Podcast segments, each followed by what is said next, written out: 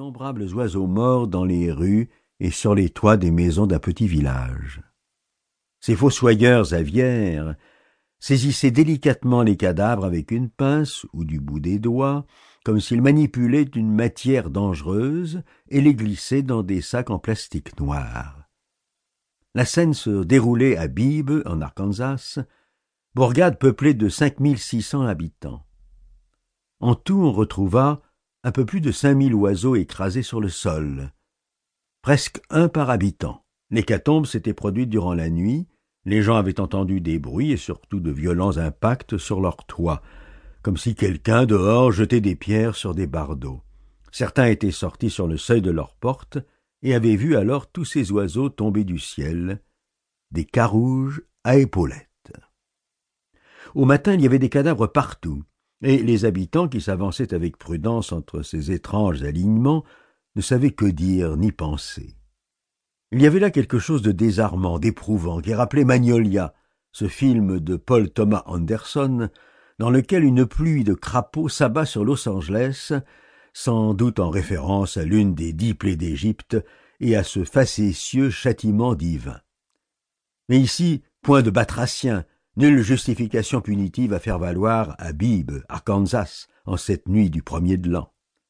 Des experts dépêchés sur place émirent l'hypothèse que ces cinq mille carouges à épaulettes avaient été foudroyés par une sorte de choc émotionnel dû à des feux d'artifice tirés dans le secteur.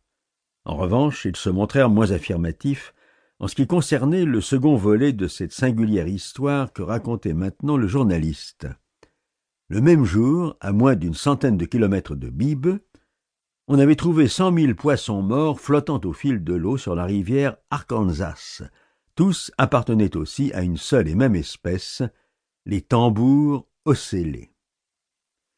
Dans la rue principale du village, les gens se regardaient, allaient puis revenaient, poussaient une bête du bout du pied, levaient de temps à autre la tête vers les nuages, comme s'ils espéraient une explication miraculeuse face à tous ces morts qui tombaient du ciel et remontaient du ventre des rivières.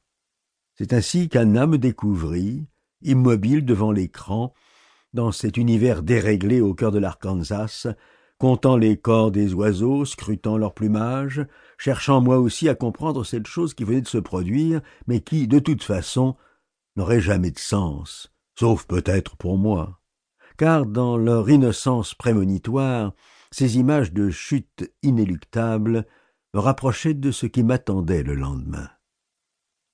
Qu'est-ce que tu fais? Surpris et vaguement coupable de je ne sais quelle faute, je ne répondis rien, haussai les épaules et retournai à la préparation de mes pâtes. Je ne ressentais nullement l'envie d'exposer à ma femme les détails de cette histoire, sachant par avance qu'elle n'en ferait aucun cas. Comme mon père, Anna est d'origine hollandaise. Solidement ancrée sur cette terre, pourvue d'une nature directe et pragmatique qui lui donne une emprise naturelle sur notre vie, elle se targue depuis toujours de savoir ce qui est bon pour nous et ne manque jamais de me le faire savoir. Ce tempérament directif est aussi en partie entretenu par son emploi de cadre chez Bell Canada. Cette puissante compagnie de télécommunications l'a recruté en 2004 comme responsable du laboratoire de commande vocale, poste plus gratifiant que celui qu'il occupait en France à cette époque.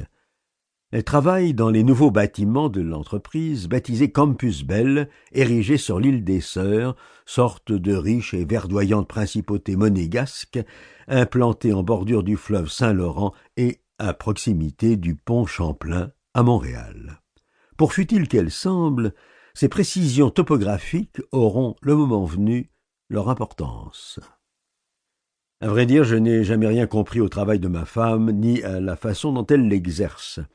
À chaque fois que je l'ai interrogée à ce sujet, j'ai eu droit à un exposé sibyllin d'où il ressortait, mais je ne jurerai de rien, qu'aux confins d'une courbe asymptotique s'approche sans jamais se rejoindre, des notions absconses, telles que la compétitivité réflexive et la solidarité frictionnelle.